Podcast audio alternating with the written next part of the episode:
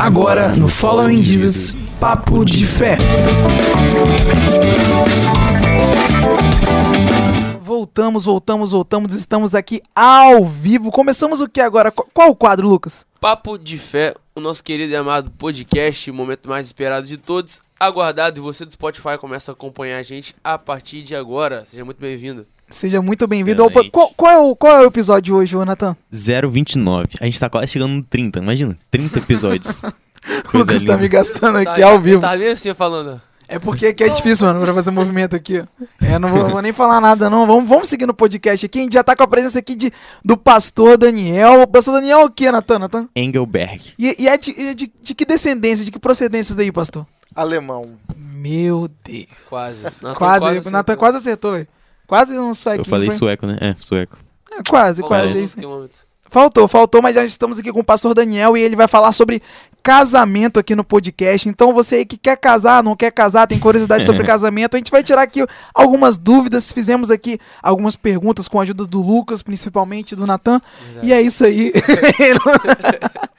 e é isso aí, vamos começar, pastor Daniel. A palavra é sua, pode dar o seu a paz do Senhor, se apresentar, falar um pouquinho do Senhor. Valeu, obrigado pelo convite, tá bom? Que vocês tenham paciência comigo. Não, que isso. É um prazer poder estar com vocês e um prazer também quando a gente pode compartilhar experiências, conhecimento e de um tema que eu gosto, que é família, que é casamento e que eu possa ser usado né, por Deus para trazer não algo novo, mas algo relevante né, acerca desse assunto que tem sido tão, tão esquecido em algumas esferas da sociedade ou menosprezado até e que a gente possa trazer esse tema de uma forma interessante e relevante para quem está nos ouvindo e nos vendo também. Com certeza, o senhor pode falar um pouquinho do senhor, da onde o senhor é pastor, da, que, com quem o senhor é casado, tudo um pouquinho da sua vida. Eu sou casado com a mulher mais bonita do Brasil. Ah, muito bom. sim, já ganhou uns 10 Eu- pontos. E eu acho que é uma das mais bonitas do mundo até. Ganhou eu mais espero pontos, que ela né? esteja vendo isso, né? Ele tá ganhando milhas. É. Só ganhando milhas, pode anotar. A gente. Nós somos casados há quase 13 anos. Temos um casal de filhos, a, o Gustavo e a Beatriz. Duas espoletas. Beatriz tem 3 anos, o Gustavo quase 8. E a Júlia, né, que está sempre com a gente também. Uma sobrinha, né, filha do coração, é, de quase 13 anos. A gente tem exercido o ministério lá na Igreja Batista de Itaparica, onde a gente tem, tem podido trabalhar com as famílias lá, com os casais, com a família, dando uma assistência nessa área e tem sido também um aprendizado. Uma igreja com seus desafios, uma igreja grande, eh, os casais, a gente sabe nesse tempo de pandemia como que estão vivendo, então a gente está exercendo o nosso chamado lá na PIB de Itaparica, uma igreja incrível, com pessoas dedicadas, vocês conheceram o Lucas Possato, né? Ele, ele é massa demais. Gente boa, gente boa. Doidinho, coitado. doidinho. Não sei se vocês tiveram essa impressão aqui também, né? É, a gente viu que ele é animado, pá. Gente fina demais ele. E a gente está lá com uma equipe né, para servir a Deus através da, daquela oportunidade, daquele ministério. E é isso aí. Estamos junto. Tamo junto então, é Excelente. isso aí. Começando agora o podcast para quem chegou agora sobre casamento com o pastor Daniel. E vamos já de cara a primeira pergunta, Lucas. A gente pode ir pra Bora. primeira pergunta? Pode ir a primeira pergunta, Nathan? Sim, senhor. Tá autorizado? Então vamos à primeira pergunta. Pastor, por que o casamento é tão importante tão sério? Essa é uma pergunta interessante, né? porque se a gente parar para analisar biblicamente o casamento, é, a gente não consegue ver a relação humana sem ele.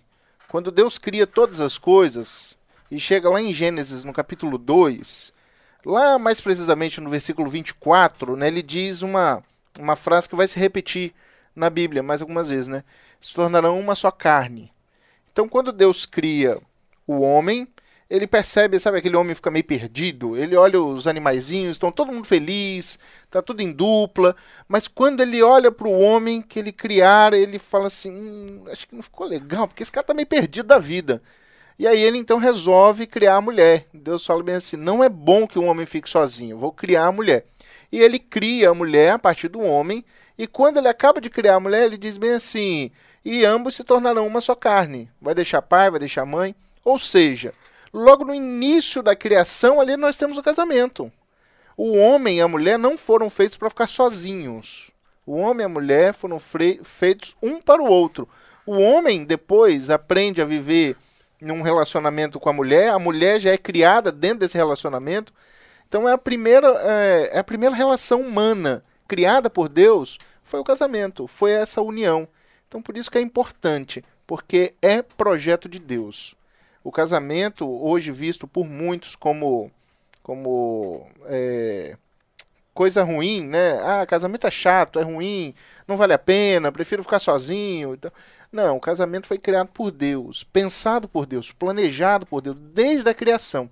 Quando Deus criou todas as coisas, Deus arquitetou tudo, Deus planejou e a mesma coisa com o casamento. Quando ele olhou aquele homem sozinho, falou assim, não vai dar certo, entendeu? Imagina a gente sozinho lá no Éden, gente. Dá certo não. Não ia dar certo. Então ele olha e fala assim, não dá, vou criar uma ajudadora. E cria então a mulher com o propósito de ficar juntos. Então o casamento é, é fundamental para manutenção até mesmo da nossa espécie, até mesmo de nós aqui na Terra. Senão a gente rapidinho vai embora daqui, fica só os animaizinhos. é isso aí mesmo aqui, o Lucas que tem que ouvir isso daí, porque vai casar já não, Lucão. É, tá. daqui a um tempo, daqui a um tempo. Breve. Tá certo. Recebe a profecia. Recebido já. É, não quer receber não, você viu, né, Miranda? Vou, vou casar, vou casar. Fica à vontade, Neito. E como que o homem, ele deve tratar a sua mulher no casamento? Sabe, isso é, isso é importante a gente falar. Parece trivial, é, é coisa que, na minha opinião, a gente nem deveria discutir. Porque já devia ser. ser... Automático. Exatamente, já devia estar ali na nossa cabeça. Mas a gente vê tanta coisa estranha acontecendo, né, tanta coisa que, que nos choca, que a gente tem que voltar nesse assunto, a gente tem que responder essas perguntas. Mas bom seria se a gente nem precisasse falar isso. Porque o homem. Não, não, é, eu só ia comentar depois, né? Porque eu cheguei perto do microfone que Teve um cantor aí famoso, né? Que todo mundo tá sabendo. Não sei se vocês viram, um cantor famoso, ele tá até preso. Desceu a porrada na mulher lá, a mulher gravou e agora ele tá preso. Graças a Deus, né?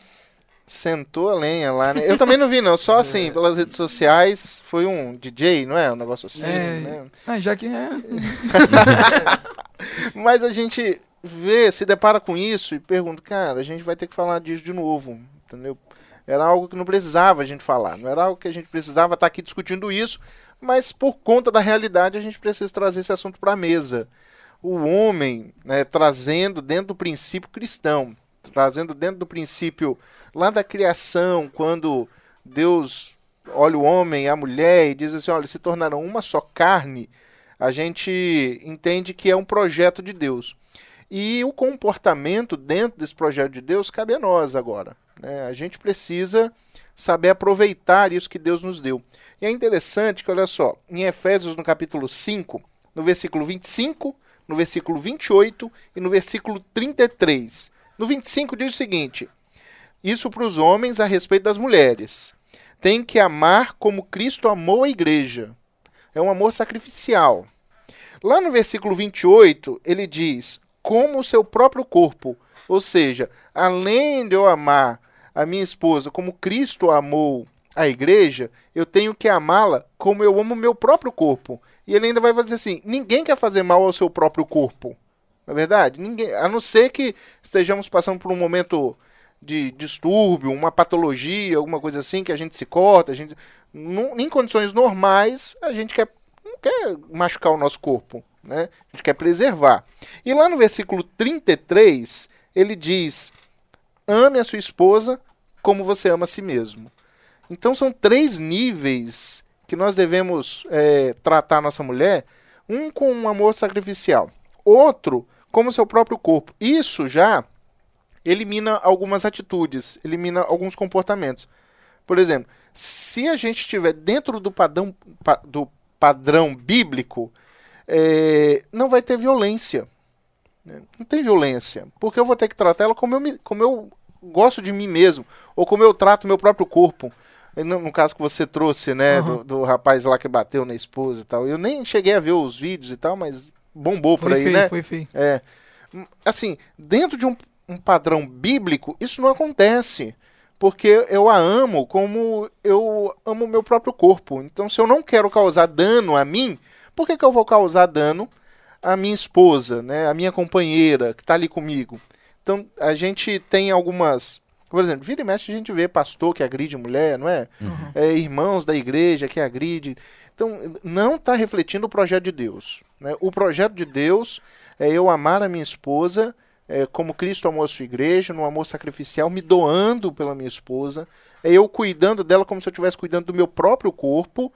E eu cuidando dela não só como meu próprio corpo, mas como fosse eu mesmo. Né? Porque afinal de contas, olha só que equação legal.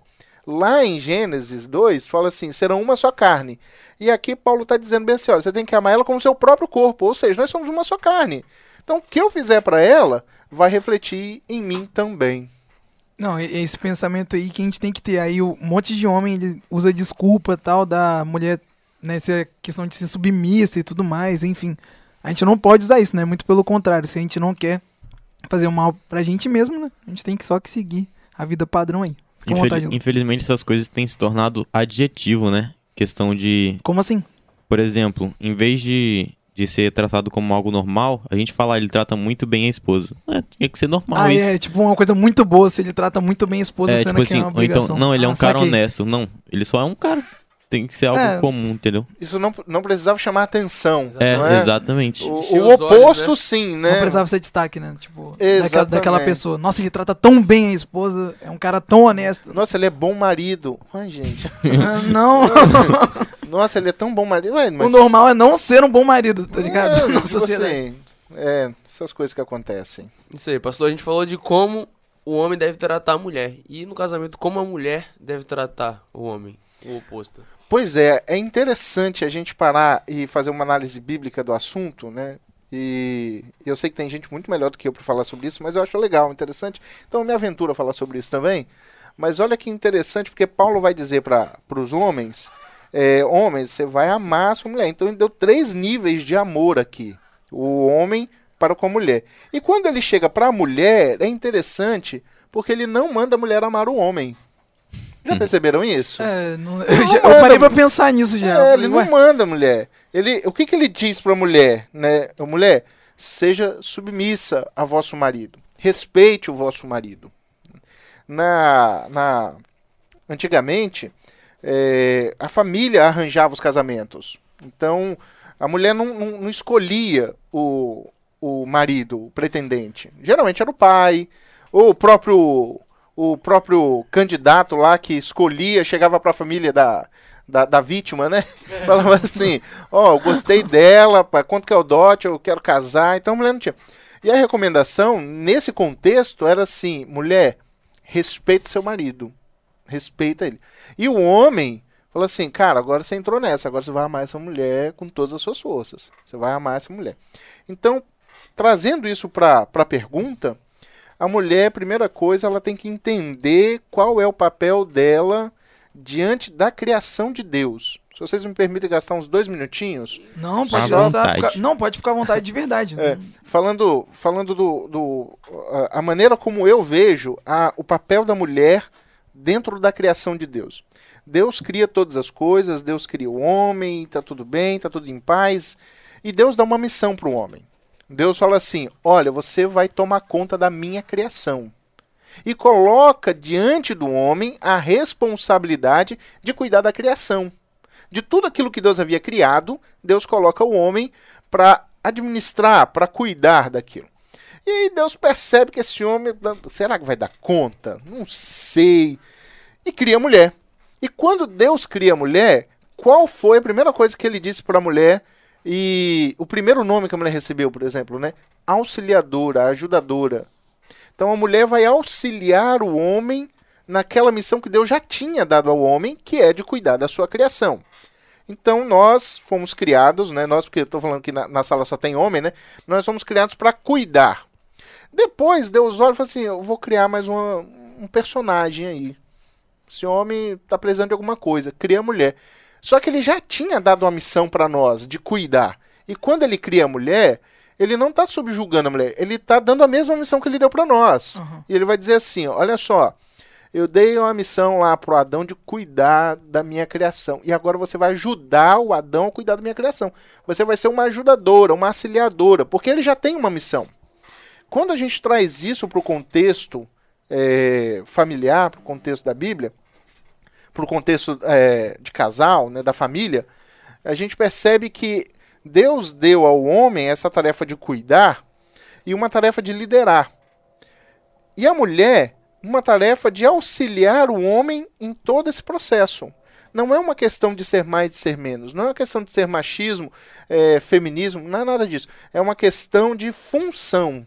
Deus deu uma função ao homem e depois cria a mulher para auxiliar o homem nessa função que ele já tinha dado. Então, dentro do casamento, é, o homem é colocado como cabeça, como líder.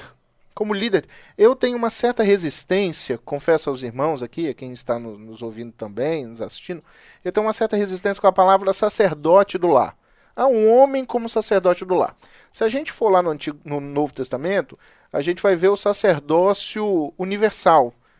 Todos nós somos sacerdotes agora. Né? Depois que o véu do templo se rasgou com a crucificação de Jesus, ali então houve uma aproximação de todos nós a Cristo. Então a gente é cada um sacerdote de si. A mulher é o sacerdote, o homem é o sacerdote. Agora, o homem é o líder, o homem é o cabeça. Por quê? Porque lá na criação Deus já tinha dado a ele uma responsabilidade de cuidar da criação. E a primeira instituição criada por Deus foi o casamento. Então o homem tem que zelar por isso. Tem que a gente entende que o casamento é uma é uma construção, um planejamento de Deus. Então o homem tem que cuidar disso também. E aí a mulher vem para auxiliar o homem a cuidar dessa instituição que Deus fez. Então a mulher tem que é, entender que não é uma posição de subjugação, Aham. é uma posição de auxílio, uma posição que está junto.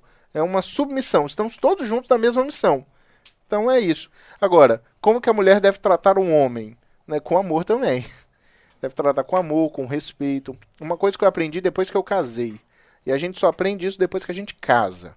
É que casamento é o lugar da gente aprender e a praticar um negocinho muito difícil, que é abrir mão da minha vontade, às vezes de uma convicção que a gente tem, a gente é meio cabeça dura. A gente precisa, dentro do casamento, aprender a ceder. Então é o papel da É mulher. complicado. E é o papel do homem ceder. Né? E olha, isso não é fácil. E alguém aqui é casado? Não. só tem gente nova não. aqui. Queremos, Só mas tem gente não. nova aqui. Natan, você quer casar? Eu quero, pô. Não quer não? 17 anos de curso ainda. Tá novo. Mas ó, quando o Natan casar, ele vai aprender de que o casamento é o lugar da gente abrir mão, da gente ceder. Então há um espaço aí entre homens e mulheres que ambos têm que aprender a ceder e aprender a conviver com o outro e não só apenas consigo. O pastor Elvis, né, pastor da minha igreja, ele fala bem assim que se o homem ama a mulher como Cristo amou a igreja, qual a mulher que não vai amar esse homem de volta, né? Tipo assim, não vai ter aquela troca assim de amor assim entre os dois, mútua, né? Reciprocidade. Muito bom, Ele gente. fala Ele- cê- super novo aí, Não, novo. pelo amor de Deus, super necessário. Reciprocidade, mano. Ó, pra galera do Spotify aí, a gente, só quem tava falando aqui era o Lucas Mendonça, Natan, eu aqui, o Daniel, juntamente com o pastor Daniel. E, né, agora quem tá aqui participando também com a gente é o Felipe, vulgo James. Então, pode ficar à vontade aí, James. Fala certo. Pergunta número 4 aqui. Como o homem e a mulher devem ser com os filhos em relação ao ensino e etc. Gente, isso é essa pergunta é muito legal. Muito legal porque eu estava estudando sobre o assunto e esses dias atrás eu estava até conversando com uma psicóloga, amiga nossa, é, especializada em atendimento de crianças e adolescentes.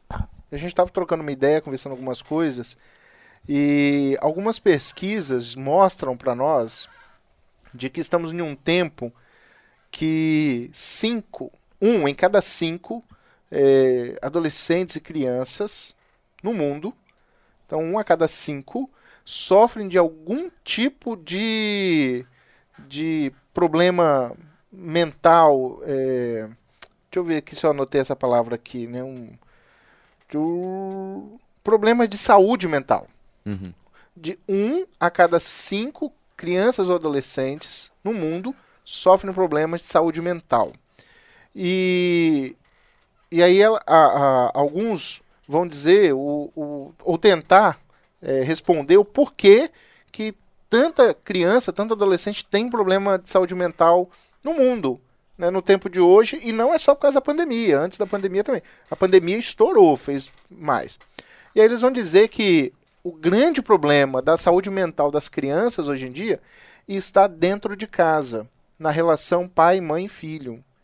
Então, olha que coisa alarmante nós temos. Né? Essa pergunta que o James fez, é, a participação dele é precisa. É precisa, né? é precisa. a Fala pouco, dele. mas fala certo. É, o, o James, a pergunta dele é relevante porque dentro do ambiente de casa, nós estamos criando ambientes é, devastadores para a saúde mental das crianças e dos adolescentes.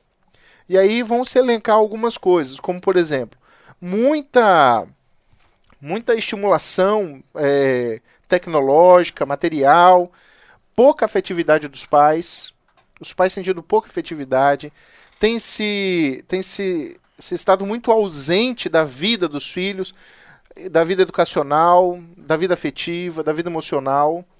Nós temos nos últimos anos né, a, as mulheres ganhando espaço no mercado de trabalho. Isso não é ruim, tá? não estou falando que isso é ruim, pelo amor de Deus, mas estou constatando algo, de que as mulheres foram mais para o mercado de trabalho, consequentemente, as mulheres indo mais ao mercado de trabalho, o que, que ficou é, dentro de casa? Só o filho.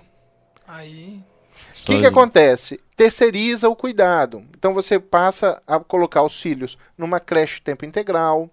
Ou às vezes o que, que você faz? Coloca filho é, para estudar de manhã, de tarde ele tem inglês, ele tem judô, ele tem jiu-jitsu, ele tem basquete, tem tudo. Então o- os pais só encontram o filho no final do dia e o filho já está exausto, cansado, porque passou o dia todo em atividade. Quando chega em casa, ele só quer dormir.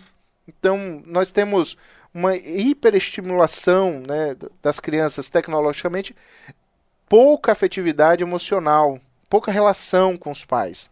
Então, a mãe que agora trabalha, o pai que trabalha, não tem tempo mais para cuidar do filho, né? para aquele cuidado mais de perto, aquele cuidado mais, mais íntimo com o filho.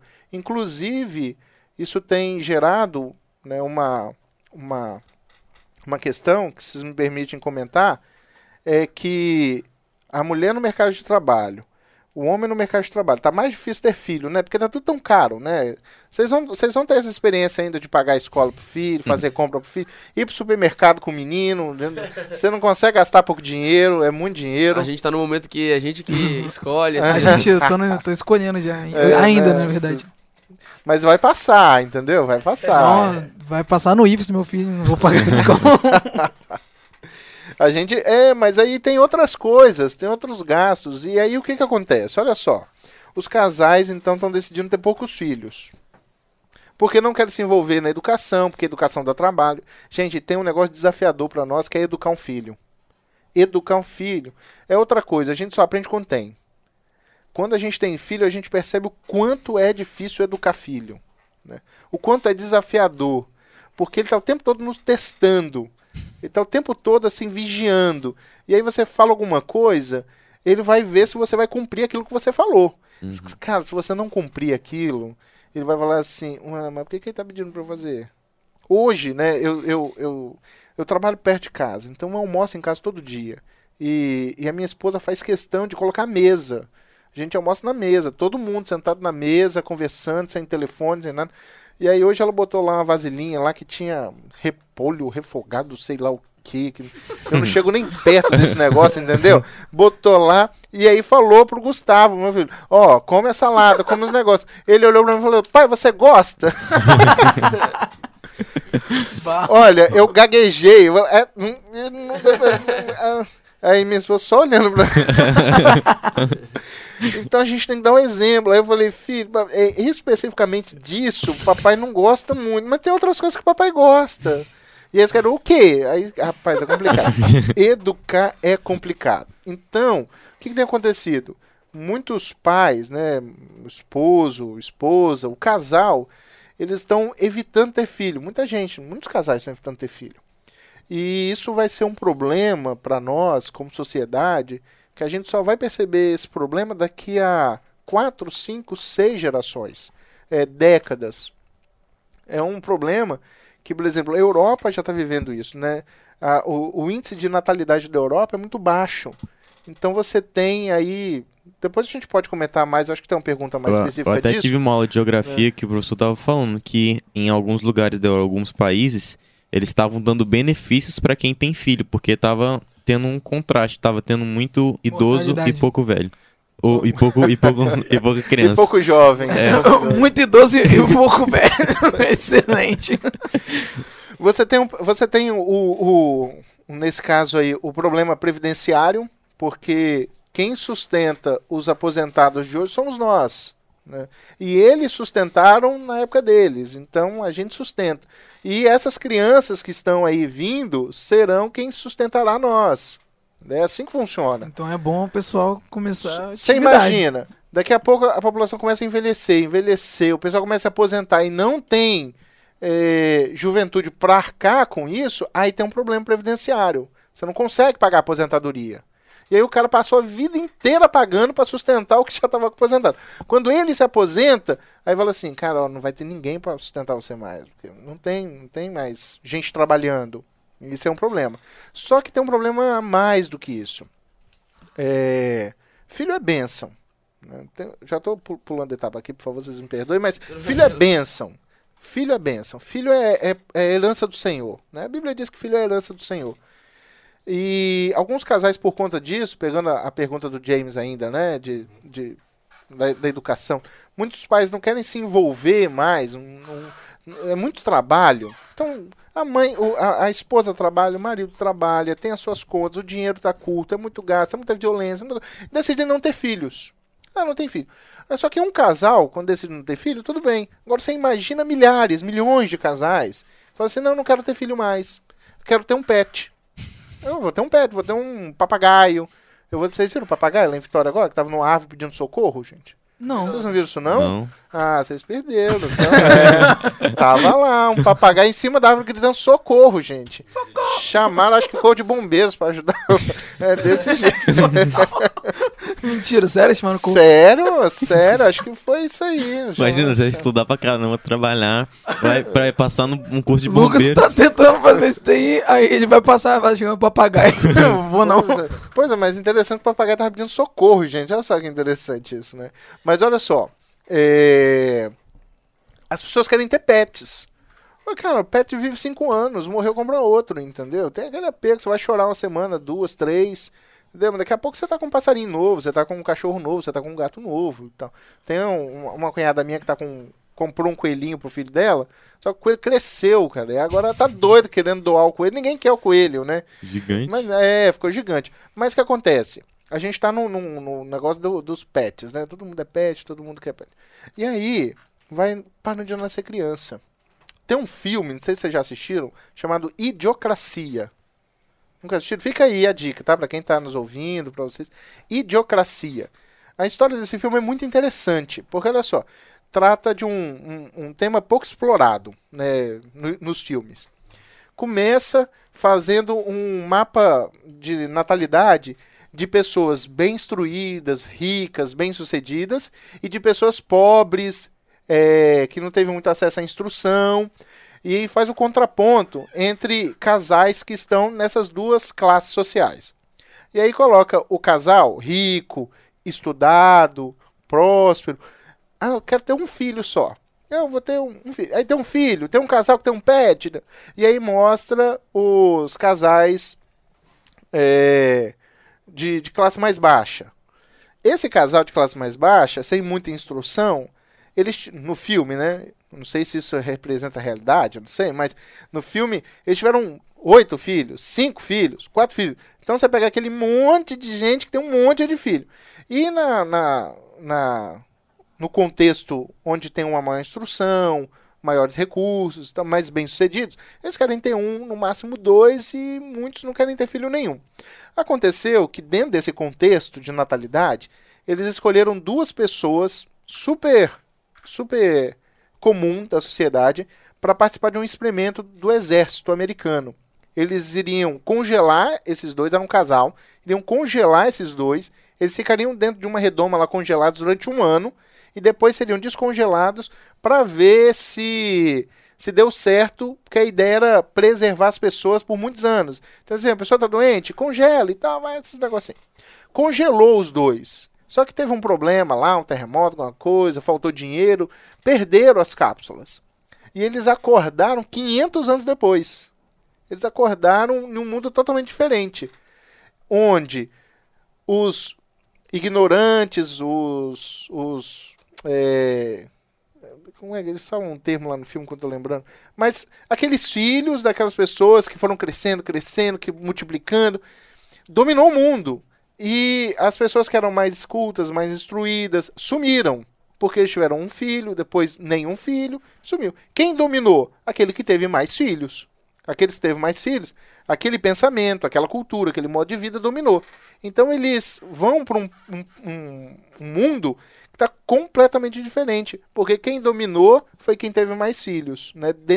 E aí o filme é interessante, você é assim, meio bobinho, mas é interessante, porque você pega como que a, a questão de natalidade pode impactar dentro da sociedade. Então, filhos é importante, inclusive para preservação da, da nossa cultura, da nossa sociedade, dos nossos valores. Só um dado para encerrar esse tema aqui. É, até 2030 ou 2040, mais ou menos, estima-se que vão, vão acontecer na Europa mais nascimentos de muçulmanos do que de cristãos. Porque os muçulmanos se reproduzem muito mais do que nós cristãos. A taxa de natalidade dos muçulmanos acho que passa de 3. Se bobear, chega perto de 4. O dos cristãos está em 2,5, mais ou menos. É bem abaixo. Então, há uma estimativa que daqui a alguns anos, na Europa, hajam mais nascimentos de muçulmanos do que de cristãos.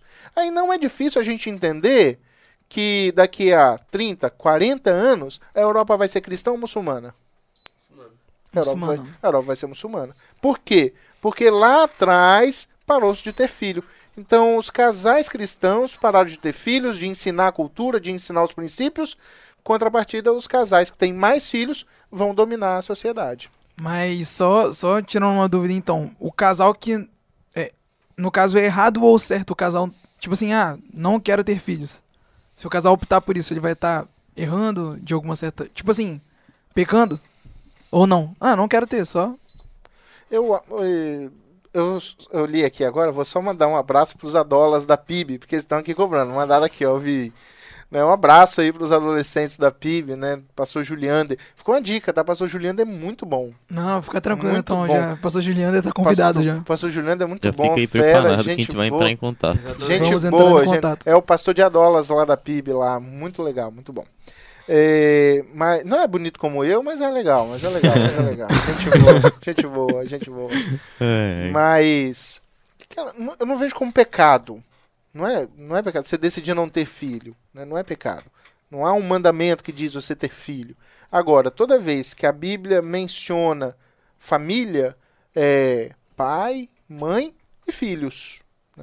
A Bíblia não trata a família como pai e mãe, como marido e esposa. Isso é um casal.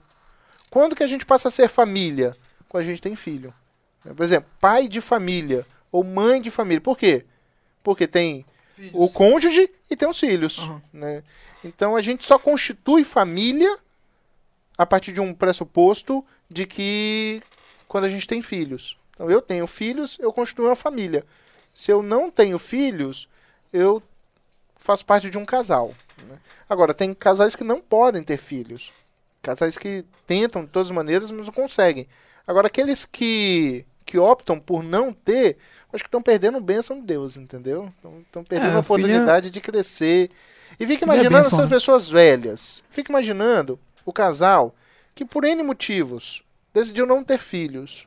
Quando ficar velho, cara, quem vai cuidar? Eu tava pensando exatamente isso aqui, ó. Fiquei pensando, que isso, Inulute? Não, eu tava realmente é. eu tava pensando aqui. Falei, é mesmo, né? Imagina aqui um casal chegando 60 anos, naquela idade, né? Ah, não, levar as, o, os filhos falam, vou levar meus netos para casa da avó. Pô, não, é, tem, não, não tem, isso. Não, né? tem. Não, hoje em dia é, é até um. É, é, interessante porque eu tava conversando, né, com uma irmã lá da igreja. E aí, da minha, né, da minha igreja, e ela falou que no início ela pensava em ter três filhos. Aí diminuiu pra dois, hoje em dia ela só pensa em ter um. Daqui Aí- a pouco vai ter um cachorrinho.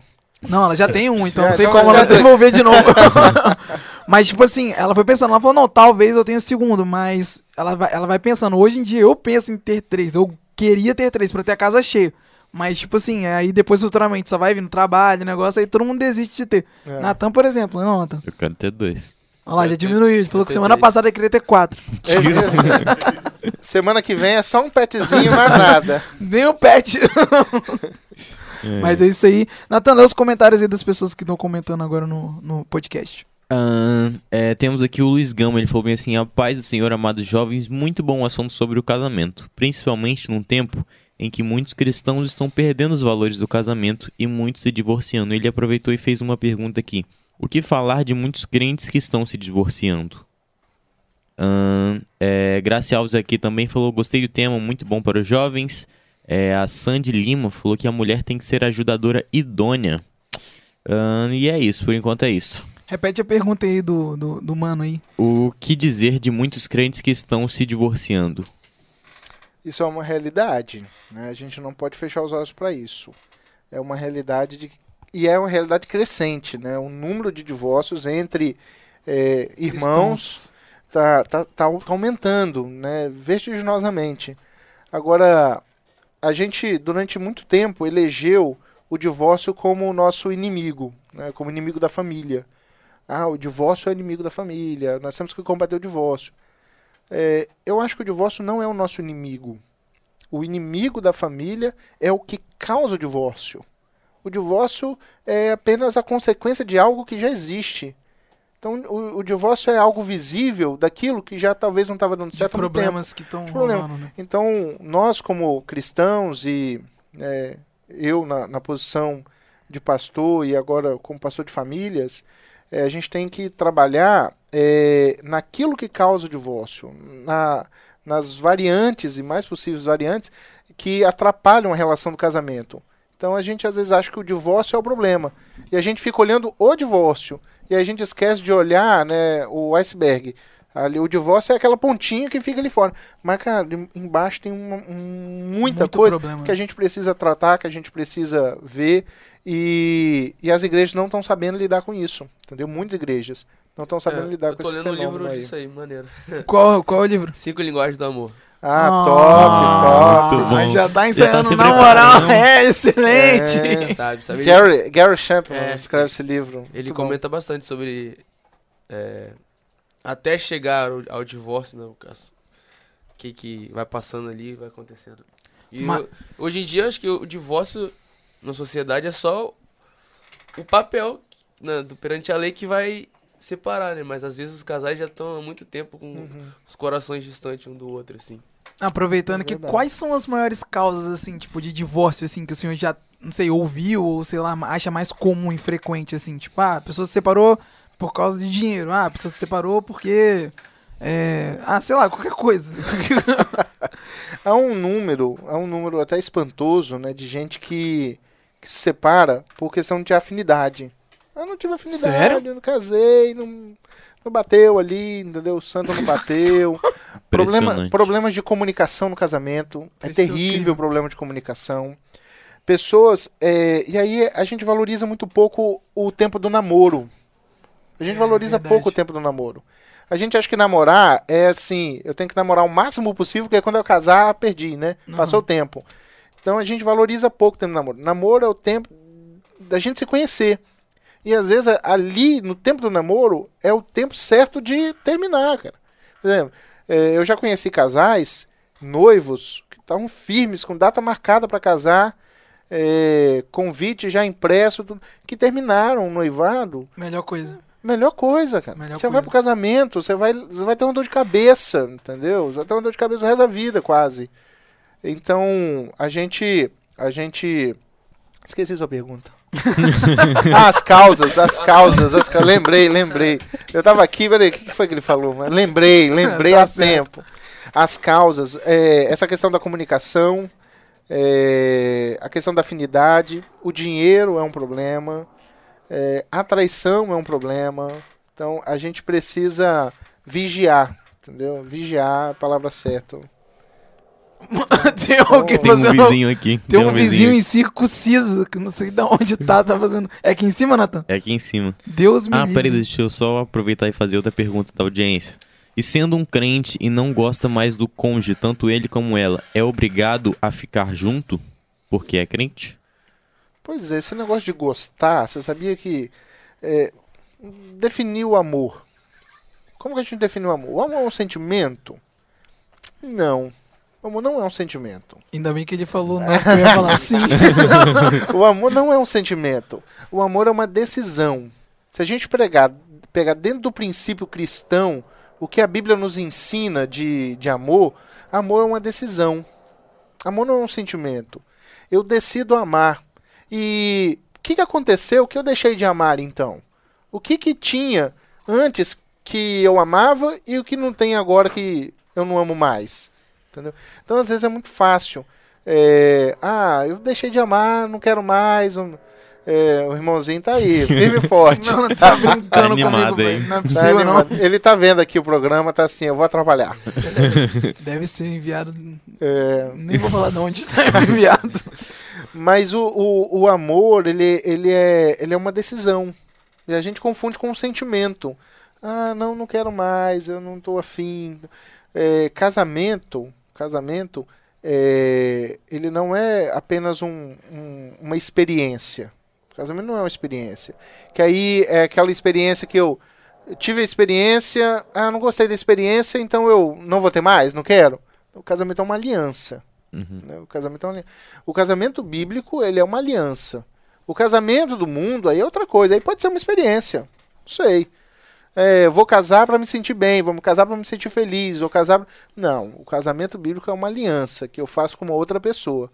Então, agora tem casos, tem casos irremediáveis que com o tempo foram deixando de gostar um do outro, deixando de alimentar o amor, deixando de alimentar esse sentimento que não é o amor, mas é o sentimento que, que une, é o sentimento que está ali.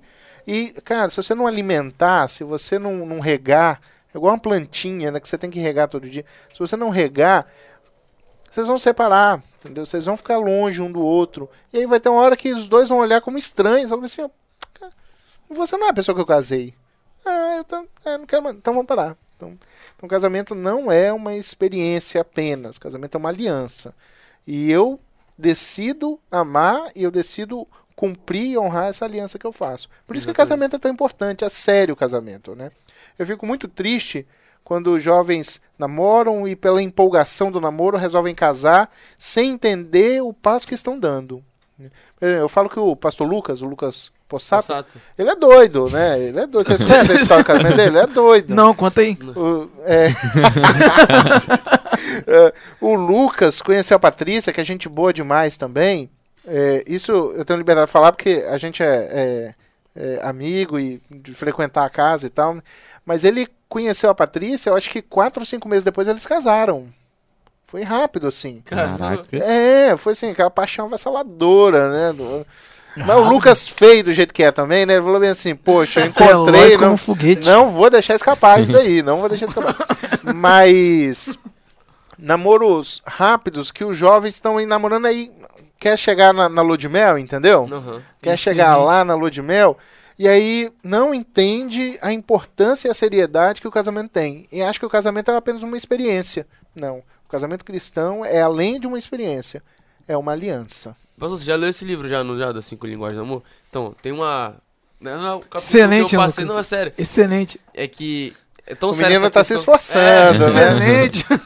Mirella do, Meu Deus. tá assistindo aí. Ela tá assistindo mesmo? Acho que não, tá viajando. Ela tá tá em na Petrópolis, tá em Petrópolis. Ah, Vou falar pra ela assistir depois, nesse, nesse minuto aqui. Mas é, é tão séria essa questão em que ele fala, né, que tem uma pesquisa de uma psicóloga americana que ela estudou vários casais por anos e ela, de acordo com as suas pesquisas, entendeu mais ou menos assim que a, antes de chegar ao amor, a gente sabe que tem a paixão, né? É, não sei se você concorda com isso, que é aquele momento que você não consegue enxergar defeito nas pessoas, na outra pessoa, tudo que ela faz, por mais que, se- por mais que seja, tipo, Horrível. algo é horrível, aquilo te enche os olhos, começa a você questionar os seus pró- próprios princípios. Tipo, caraca, ela fez isso, eu nem sabia que isso é, é, Eu sempre achei errado ela fazer isso e ela fez hoje eu não, não liguei. Porque você tá tão, tão cego ali, tão fito nela, que tudo envolve ela. Você acorda pensando nela, vai dormir pensando nela. E isso acaba é, cegando pros Prejudicando. sinais que até Deus dá pro futuro casamento. Aí essa psicóloga lá americana, ela diz que o tempo da paixão dura, em média, ali de dois anos. Você lembra dessa parte? Um ano e meio a dois anos. Em alguns casos chega até a três. E se a pessoa não passar o tempo da paixão, é, já ir no impulso logo de só daquele, daquela... Daquele. E de primeira, igual no pular na piscina, é, assim. Pular bum. na piscina de primeira e não esperar passar esse tempo, que depois desse tempo você começa a ver. Realmente é essa pessoa que eu vou querer passar o resto da minha vida, tudo mais. Não, claro que Deus abençoe, Deus sabe de todas as coisas, né? Mas, igual, igual o pastor disse, amar é uma decisão, né? É uma escolha. E entra ceder, entra a- além da, dos seus desejos, satisfazer os desejos da outra pessoa, falar a linguagem do amor dela e outra coisa, que a gente vai entrar daqui a pouco. O casamento também une famílias, né? A gente não casa só com uma pessoa. Minha mãe sempre me falou isso desde pequeno. Sim. É, a gente tem que sempre analisar a família. e Eu acho que esse é o gancho pra gente já ir pra próxima pergunta. Não sei se a Só- próxima pergunta. Não, eu não sei se a próxima pergunta é a pergunta que ele tá achando que eu vou fazer, mas eu vou fazer uma pergunta aqui. É só complementar que ele falou do livro, né? As Cinco do Amor. Eu acho que é interessante ler o livro, porque o livro, além de ajudar a melhorar os relacionamentos, faz bem pro bolso também, o livro. Porque olha que legal. Ele vai falar que todo mundo tem, tem linguagens de amor. E aí ele fala que existem cinco linguagens de amor.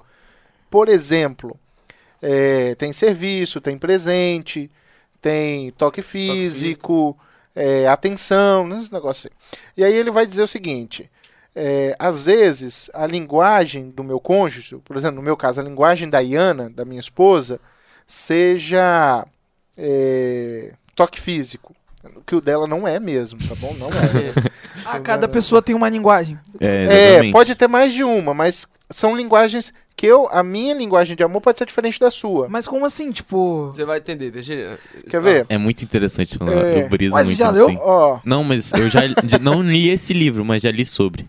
É show. Eu tô lá em casa, depois eu te empresto. É que olha só, aí. que legal. Aí, por exemplo, a Iana tem uma linguagem de amor, que vamos supor que seja é, palavras de afirmação. Isso. É, palavras de afirmação. Amor, eu te amo. Não, como você tá bonita. Fazer elogios. Eu fazendo isso, ela vai se sentir amada por mim. Porque Ah, é uma tá. forma, é uma forma, é uma linguagem de amor dela. Ela se sentir é, desejada, no sentido, amor, como você tá bonita. Nossa, que legal. Hum, gostei. Tá. É, como você cozinha bem. As palavras de afirmação. E aí, o que que acontece? Eu não entendo que eu falando isso pra ela, ela vai se sentir amada. E aí eu gasto rios de dinheiro comprando presentes. Exatamente. E aí eu dou, bo dou bombom, dou chocolate, dou roupa nova, dou- levo ela pra sair com presente. E ela não vai se sentir amada, mesmo eu gastando rio de dinheiro por isso. Por quê? Porque o que ela quer de mim é ouvir: você tá bonita, eu te amo. Isso pra ela, segundo o Gary Chapman no, no Cinco Lugares de Amor, isso pra ela surte mais efeito do que o presente. Pode crer. Entendeu? saquei. Surte mais. E, o- por exemplo, outros casos. Pode acontecer o quê? É, ele fala lá, né, de serviços, né? Isso. É, às vezes você tá falando, elogiando a esposa ou o marido, falando, ah, você é linda e tal. E você não pega um copo pra lavar. É, ou não, não abre a porta Não. do carro, que é abre que ela se sente. vai se Isso é qual linguagem? Não, vai ler o livro, Daniel. Essa aí é serviço, É? pô, acabou de falar. É, o Ah, não, serviço. É porque eu não lembrei qual. Eu não sei qual é a linguagem. Quer resumo? Você quer, vai- quer Eu quero, Quer- eu prefiro resumo. No final do programa, a dona Doni vai comprar o livro.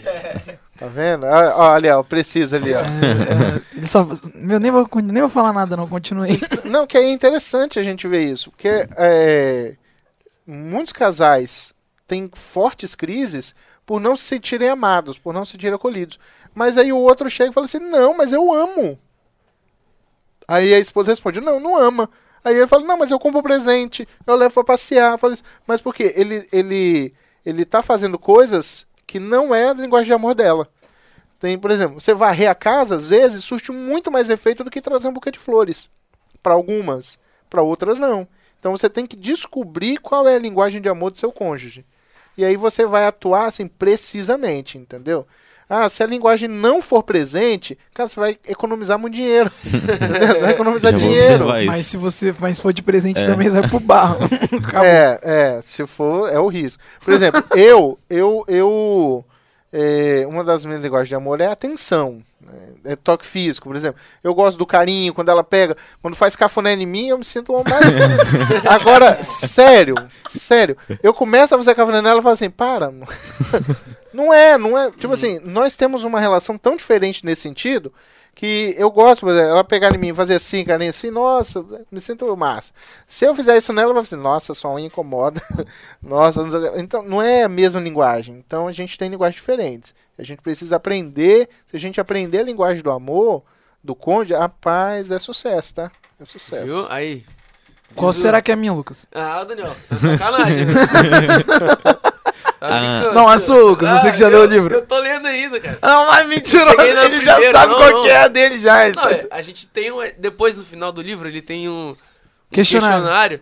Que aí depois tu faz a somatória lá e você vê mais ou menos qual é a sua linguagem assim. Mas acho que lendo o livro assim, você já consegue perceber É. assim. E isso vale para tudo, para todas as, as relações. É, entendeu? exatamente, ele fala Pra isso. todas as relações. Não precisa ser, às vezes, uma relação de só com seu cônjuge. Pode ser, às Pode ser vezes, com seu, é, amizade, amizade, é. seu patrão, mãe. às vezes.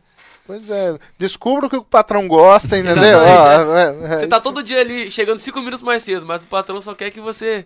Fala aí, patrão, dormiu bem? E aí, como é que foi o dia ontem? É sério, Leva, cara. leva, leva a caixinha de bombom às É, vezes. é sério, é verdade, é Caraca, muito bom. Não. Meu pai é- só quer que chegue 10 minutos mais cedo. Não, Isso, o livro tá me abrindo os olhos pra muita coisa. Inclusive, fazer logo a propaganda aqui, se você quiser adquirir o livro, CPAD, Shopping Boulevard, só procurar a Lídia ali, que é minha Muito mãe. viu, viu, CPD? A gente patrocina vocês aqui. A gente patrocina vocês aqui, pra ser o É, contrário. é, Sua mãe trabalha lá? Trabalha lá. Nossa, então eu já devo ter comprado muito com ela. Porque lá Provável. na igreja eu sempre faço algumas coisas e sorteio Aham. algumas coisas nas Aham. programações. E aí é, é- é quase sempre que tem esse livro. E aí eu sempre compro na CPAD lá, esse Lucas, livro. show. né? Mostra a foto da sua mãe pra ele enquanto isso. Enquanto isso, vou fazer a pergunta pro senhor aqui, a pergunta de número 5 aqui. Nós sabemos que a quantidade de pessoas que querem se casar diminuiu de acordo com o tempo. Os jovens não têm cultivado mais esse sonho de constituir família. Por que isso tem acontecido? Será que é por conta de mau exemplo dos pais ou é outro motivo?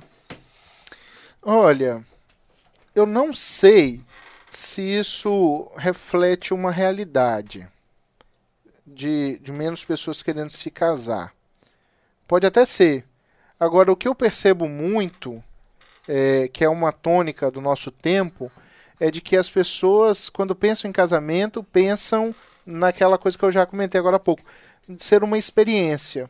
Então, não vê o casamento com a seriedade que devia ser. Eh, eu vou me casar, mas, cara, no, no primeiro conflito eu me separo. Porque é uma experiência. Eu não estou gostando da experiência. Então eu me separo. Então, eu sei que é, é- é verdade.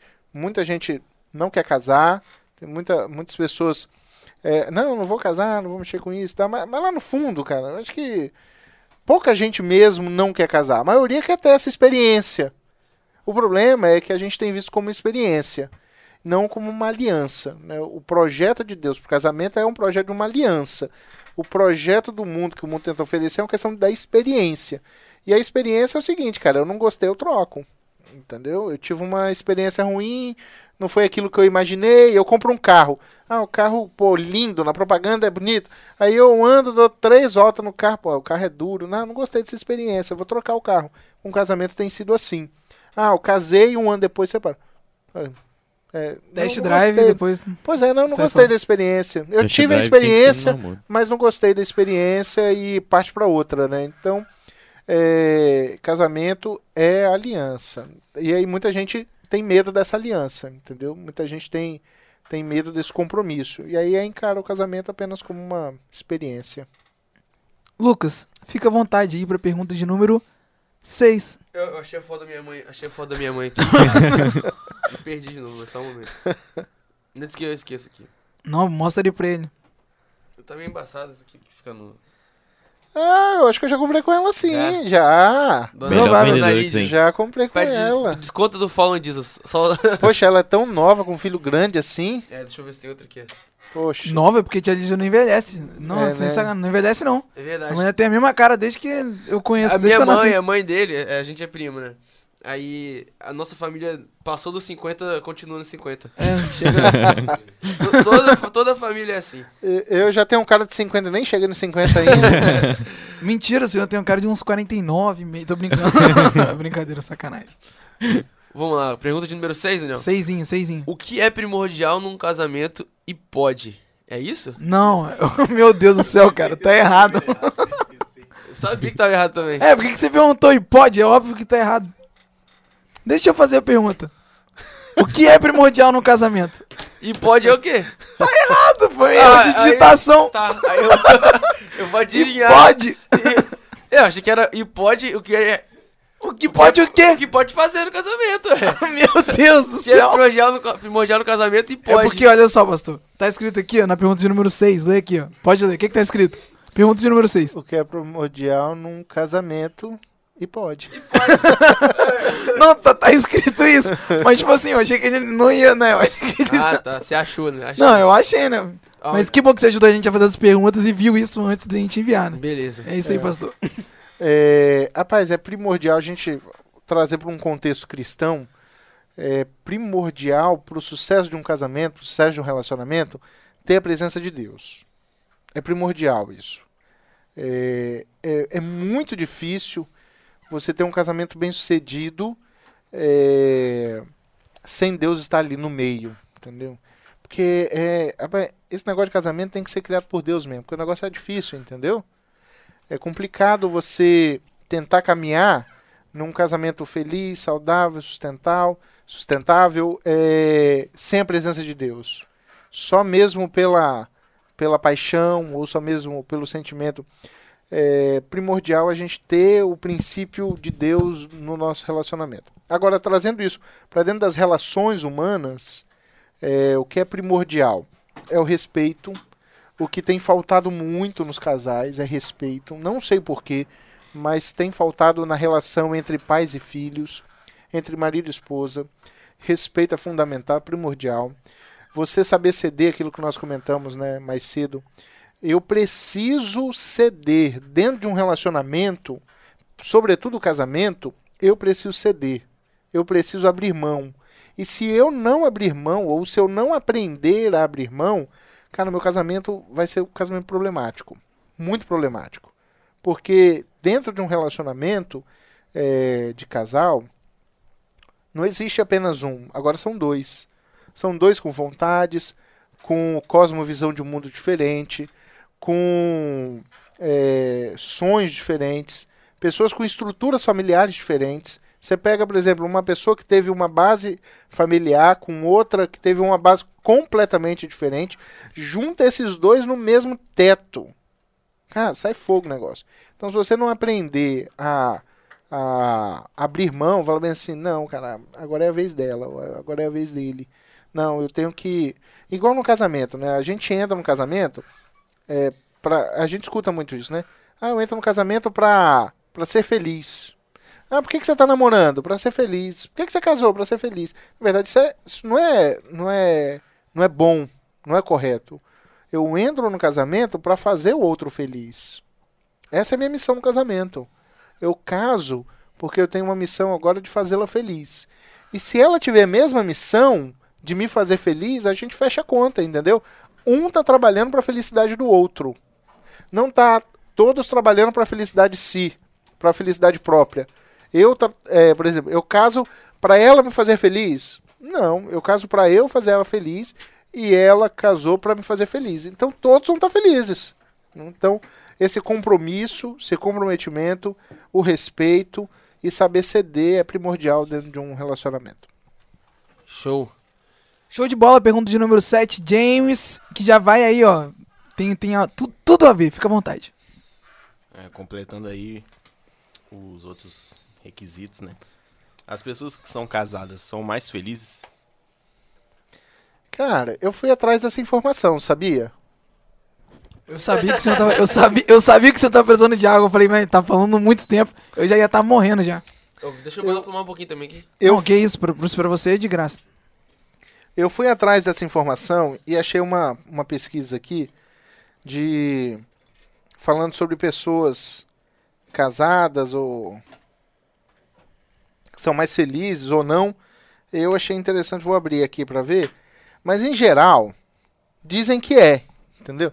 No geral, assim, ligado? No geral, 80%. dizem, dizem que as pessoas mais bem, bem resolvidas são as pessoas casadas.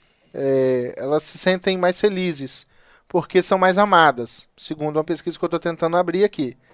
É, e também, uma coisa que perceberam é que pessoa, pessoas casadas são mais bem-sucedidas. Porque você junta a riqueza do um com a riqueza do outro, com o que um ganha, com o outro ganha, juntando é maior do que o do cara sozinho. Até entendeu? o conhecimento também, né? Tudo, É, né? Tudo, tudo. que agora tudo você tem. dobra, né? É. Então, há sim uma, uma tendência das pessoas casadas serem mais felizes. Mas isso não é. ah, o casamento não é critério, entendeu? Por exemplo, conheço pessoas que nunca casaram e que são muito felizes. E que não querem casar. Agora, se você pegar num âmbito geral, as pessoas mais felizes são as pessoas que estão dentro de um relacionamento. Quer ver? Vou tentar abrir aqui rapidinho. Ó, estar casado verdadeiramente leva a uma satisfação. Isso é uma pesquisa. É, as pesquisas demonstraram que as pessoas que ficaram casadas, cada uma tinha é, cerca do dobro da riqueza de pessoas solteiras que nunca se casou. E se você se casou e se separou, você ficou pobre também de novo. Né? Com que- certeza, né? ficar Com pobre, né? certeza. se- Se não há dúvidas, há dívidas. Ó, divisão de responsabilidades. As pessoas que são casadas não só dividem despesas, mas também são capazes de dividir responsabilidades de formas financeiras benéficas. A pessoa não se sente sozinha. E é uma. Eu fiz agora um estudo há pouco tempo né, lá na igreja, para a classe dos casais da escola bíblica, é, pegando aquele texto de Eclesiastes, capítulo 4, onde ele diz: É melhor serem dois do que um. Então, Salomão, lá no alto da sua sabedoria, ele vai dizer bem assim: olha, é melhor serem dois do que um. E aí ele dá algumas razões pela qual ele, ele afirma isso. E aí ele vai dizer, porque tem melhor paga no seu trabalho, porque se um cair, o outro ajuda a levantar. Ai daquele que está sozinho e não tem ninguém para ajudar a levantar na hora do sufoco, na hora, do, né, na hora do- da necessidade. E aí ele vai listando algumas coisas porque que ele acha que é melhor. E essa pesquisa aqui trata justamente disso. É bem legal. Então, assim, de sobremodo, segundo pesquisas, pessoas mais felizes são pessoas casadas e bem casadas. Não, com certeza aí. E agora a gente vai pra próxima pergunta, a pergunta que o Natan vai fazer. Pastor, a gente vai pular oito aí? Acho que tá com o É porque aí. já, já foi respondida. Já, o senhor Beleza? já respondeu, tranquilo? Fechou. Essa pergunta agora que a gente vai fazer é um pouquinho polêmica, mas o Hum, Natan antes vai, vai, vai, An- fazer, vai antes ficar à vontade, dela, né? A Vanessa Rodrigues, ela fez uma pergunta que gostaria de saber até que ponto nós devemos ceder no casamento. Pois é, é uma boa pergunta. Acabei de, Excelente. acabei de ler aqui, né? O- uma coisa importante no casamento é a gente saber que é necessário ceder. Agora, se eu perceber que o outro ou a outra, né, é, é um quase um relacionamento abusivo, onde o outro só se impõe e nunca cede, aí também não é bom, entendeu? Um casamento legal, equilibrado, é onde os dois cedem. Então eu vou ceder e vou ver se o outro está cedendo também, entendeu? Se ele não estiver cedendo, conversa, fala assim, olha só, tá desigual esse negócio, entendeu? Tá, a gente precisa conversar, precisa alinhar, porque o ceder é importante, mas não apenas de um lado. Porque acontece muitas vezes é que uma pessoa se anula no casamento. Ela cede tanto que ela se anula. Ela só faz a vontade do outro. Não é. Isso não é um casamento saudável. Os dois têm que ceder. E, e os dois têm que se sentirem satisfeitos. Então, dentro de um relacionamento, eu, eu tenho que perceber eh, se o outro cede, quão disposto o outro está em ceder também, conversar, dialogar, expor a situação, falar que não está certo, falar bem assim, olha, não concordo, a gente precisa... Eh, No, no primeiro ano de casado meu, foi o pior ano de casamento da minha vida. foi o pior A gente ano. apaga do YouTube depois, pode ficar tranquilo. Não, foi. E a gente fala isso. A minha esposa tem o mesmo sentimento que eu. Porque nós viemos de, de estruturas familiares totalmente diferentes, né? E quando colocou tudo mesmo. E a gente namorou três anos. Quando a gente quando botou tudo no mesmo teto, entendeu? Assim. Eu, eu achava que ela tinha que ceder mais do que eu e ela achava que eu tinha que ceder mais do que ela. Foi até a gente aprender, até a gente se ajustar, rapaz, foi muita dor de cabeça, entendeu? Foi muito difícil. Meu primeiro ano de casamento foi sofrido. Foi so... Assim, ela é espetacular. Mas é, o que eu falo de sofrido é em aprender a se relacionar. Entendeu? Sim. A gente se, se ajustar um ao outro. Não tinha o que o Diego. O, o Diego. o- Não tinha o que o Big James falou no início aqui, que é reciprocidade, né? Não tinha aquela coisa. que- Exatamente. Hoje, a gente tá aí partindo para 13 anos de casado. É, e, cara, é o melhor casamento que eu podia ter. Mas no início a gente aprendeu a ceder. E eu precisava ceder e ela também. E aí a gente foi se ajustando. Excelente. A, a Vanessa própria, quando o senhor responde, ela já falou. É, porque em alguns momentos vejo que no primeiro relacionamento, alguns cede tanto e chega a se anular. Pois é, isso não é saudável, Uhum. né? É, o outro não pode querer te anular. Então, ele tem que te respeitar também. E se há uma anulação no casamento, esse casamento precisa ser observado, entendeu? Ah, com certeza. Agora, pode falar. Tem uma pergunta aqui. Pergunta da a Dilma, nossa irmã Dilma, lá da nossa igreja, perguntou. Disse que uma amiga dela tá assistindo. É. E tá perguntando se é certo o marido ter a senha do celular. Assunto polêmico, viu? e ela deixou, é claro que ele não é crente, mas perguntou, né? É uma pergunta interessante. É, o nível de. de Tem que ser tudo liberadão, É. o que é meu é dela, Acho que eu dela é entendi, meu. entendi, Eu entendi é. o que... Uhum. o- chegar ao ponto de ter a própria senha do celular assim, entendeu? É, assim, lá em casa, a gente tem a mesma senha para todos, todos os telefones. E não é porque nós colocamos lá. Eu botei a senha no meu telefone e ela foi botar a mesma senha. Então, por exemplo, os telefone, o telefone do meu filho tem a mesma senha. É, o tablet não dá porque o tablet tinha número, mas assim, tudo tem a mesma senha. A gente tem é, total é, acesso a um do outro e tal. Agora, você não ter. Por que, que você não quer dar a senha do seu telefone?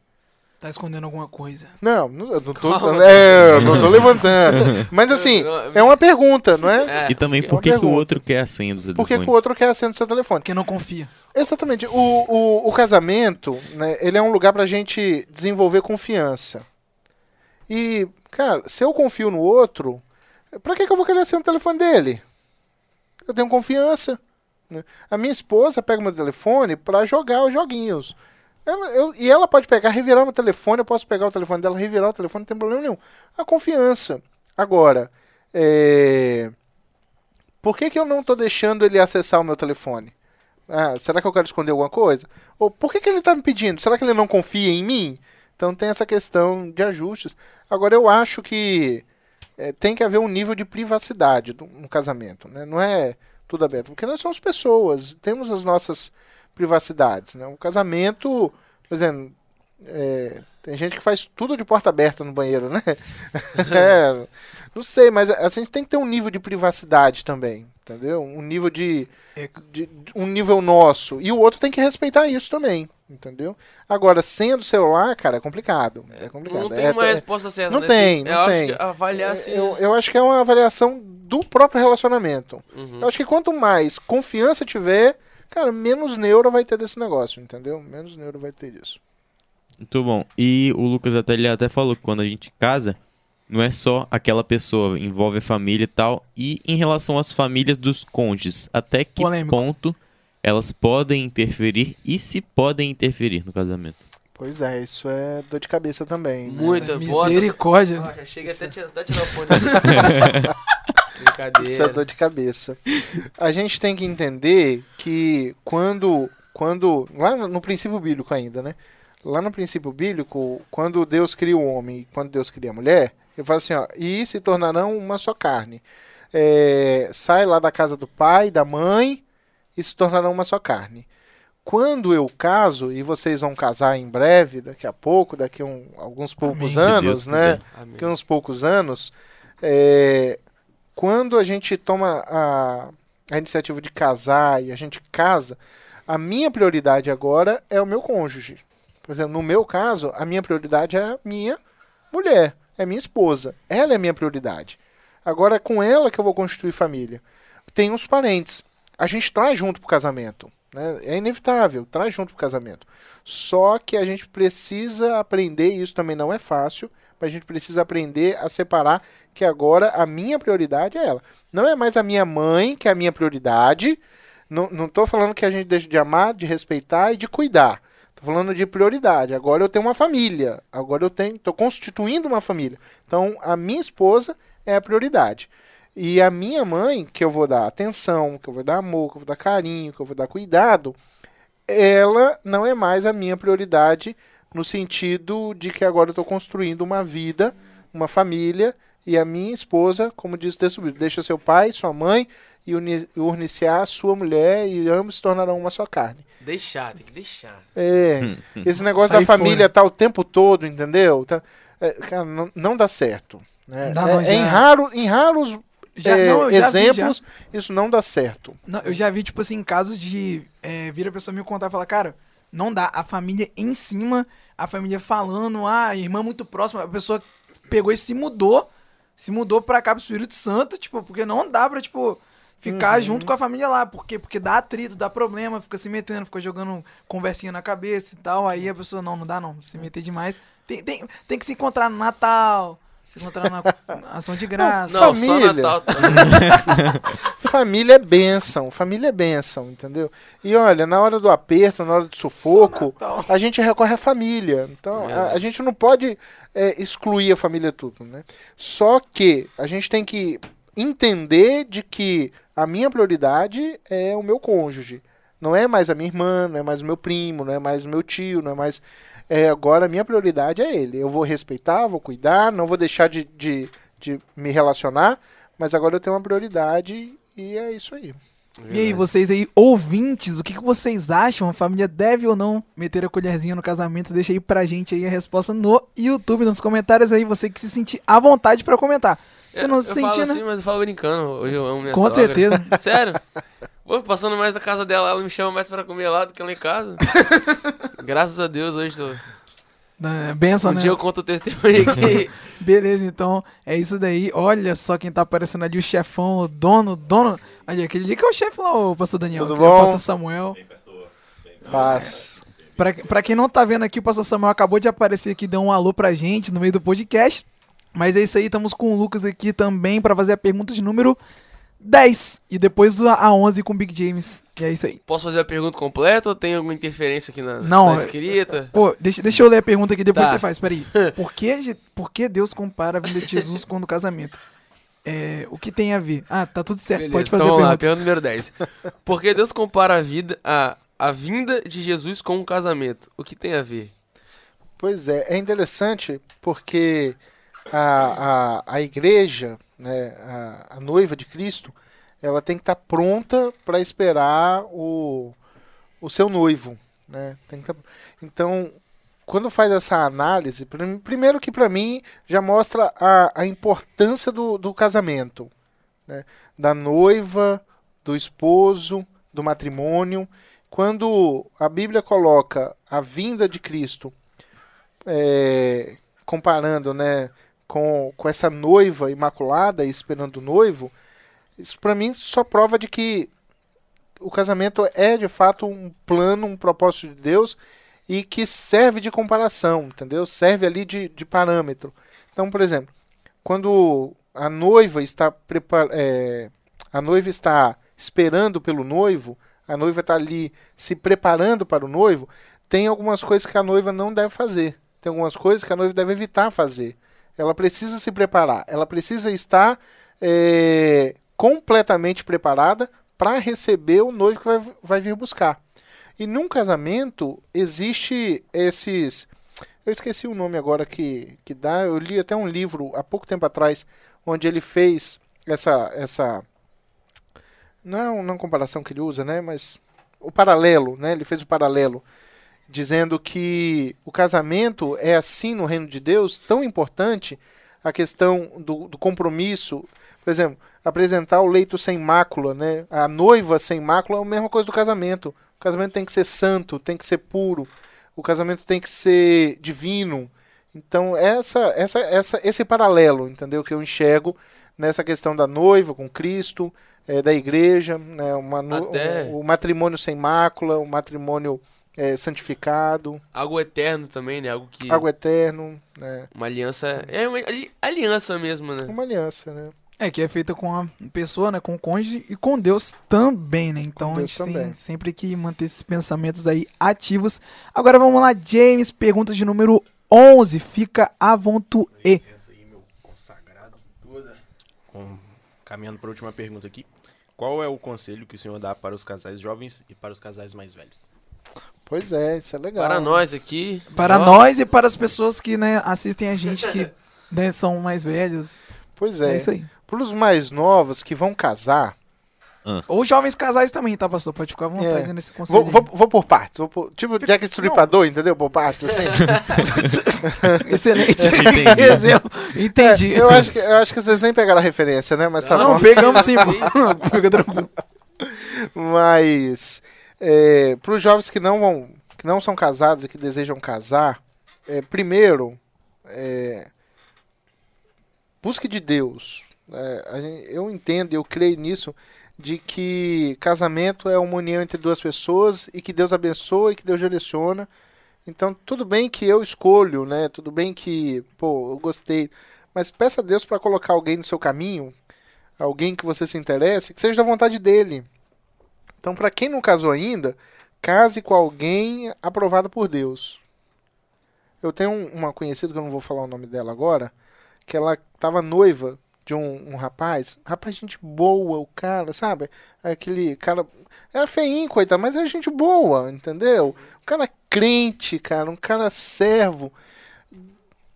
Aí ela começou a trabalhar numa grande empresa e aí conheceu Deus grego lá.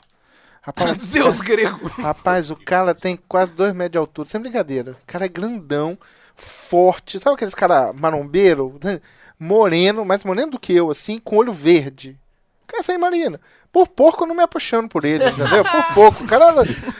Só que, cara, foi assim, ó. No... ela- o olho dela brilhou. Aí ela olhou e falou assim: Cara, eu tenho um Fusca.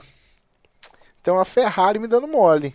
Cara, ela deu um pontapé na bunda do sujeito lá que que era bom, cara. O cara é assim, era aquele cara pra casar e a gente convivia junto e tal, respeitava ela. Ela deu um pontapé nele pra ficar com o deus grego lá. E aí namorou, noivou, casou com um cara. Pouco tempo depois de casado com uma filha pequena, descobriu que ele tinha várias mulheres, tinha outros filhos. Tal. Pois é. Meu Deus do O que, que aconteceu? É, o, o, o que Deus tinha preparado pra ela, cara, ela não quis. Entendeu? Sabe que era um Fusca? Mas era um Fusca com motor recalchutado. Gasolina. É, foi que Foi querer a Ferrari. Cara, não dá. Às vezes a gente vai muito pelo olho, entendeu? Vai muito pelo sentimento na hora. E aí, né? Por exemplo, hoje ela tá solteira até hoje. Tá mãe solteira, com a filha que não vê o pai. Olha só que dificuldade agora, né? Que bad, né? Que coisa ruim. Então, busque sempre no Senhor a pessoa certa, confie. A oração de namoro é que Deus responde mais rápido, na é verdade. O cara conhece a menina hoje, a hora Senhor é ela, é amanhã de manhã já é certeza. Já- é. Deus já respondeu, né? Deus fica 40 anos para responder o negócio, mas quando é para namoro, Deus tá ali, ó, na hora ali responde. Então a gente busca isso, né? Para jovens casados, cara, uma experiência minha, né? Aprenda a dividir, aprenda a ceder, aprenda a respeitar a vontade do outro também. Ceda nas suas vontades. Não em tudo, porque vai entrar na, naquilo que a irmã falou aqui, né? Sim. A gente se anula, não é se anular. É aprender a conviver juntos. É aprender a conviver nós dois. Então a gente precisa fazer isso. É um processo. E comunicação. Comunicação é fundamental. Tem um curso que eu dou chamado Comunicasal. É um curso que a gente trabalha só comunicação dentro do casamento. E como que a gente percebe que dentro do casamento há falta de comunicação. E quando a gente pega casamentos que estão prestes a ruir, a gente vai investigar as causas a gente percebe que tudo começou pela falta de comunicação.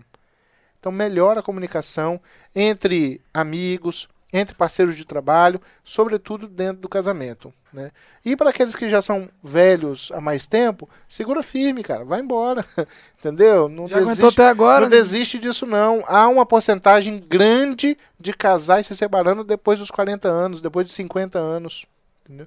Então, cara, vai firme. É, é algo de Deus. Casamento é algo de Deus. A gente que às vezes bagunça as coisas, entendeu? A gente que às vezes tumultua os negócios.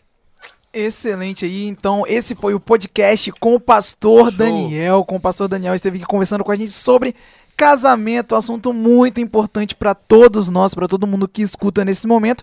O podcast Pra quem é do Spotify, tá acabando agora, nesse exato momento. Então dá o seu tchau, Lucas. Dá o seu tchau, Natan. Grande abraço, Valeu, rapaziada. paz de Cristo. Dá o seu tchau, pastor. Foi um prazer, gente. James, dá o seu tchauzinho. Isso, é pro pessoal que tá ouvindo. É, exa- exatamente. Paz tenham, irmãos. Excelente aí. Tchauzinho pra todo mundo do Spotify. Oi, muito obrigado por ouvir o nosso podcast. Se você gostou, nos siga em nossas redes sociais. Instagram e TikTok. Arroba RT. Se você quiser nos ver, acompanhe a gente pelo YouTube. Rádio Trombetas traço Following Jesus.